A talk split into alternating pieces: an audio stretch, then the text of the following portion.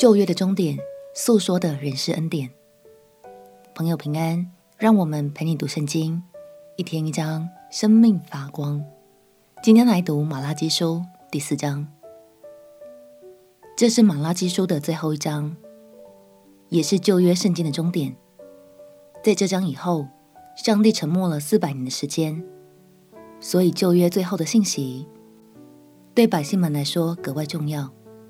因为上帝在这里面道尽了他的慈爱与公义，同时也把救恩的盼望放进百姓的心。让我们一起来读马拉基书第四章。马拉基书第四章，万军之耶和华说：“那日临近，是如烧着的火炉，凡狂傲的和行恶的，必如碎秸。”在那日必被烧尽，根本枝条亦无存留。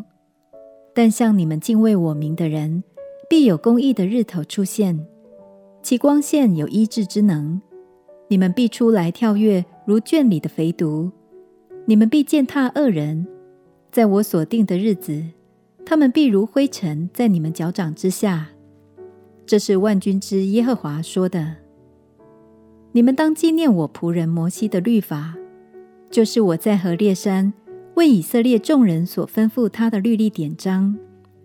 看哪，耶和华大而可畏之日未到以前，我必差遣先知以利亚到你们那里去。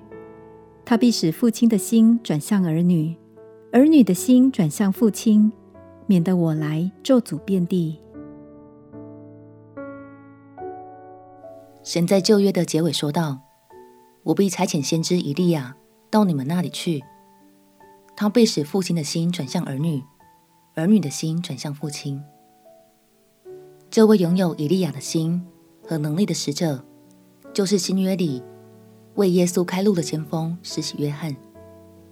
天父将差派他引导许多人真心悔改，并且借着耶稣与天父和好。亲爱的朋友，在整部旧约中，天父都在告诉你。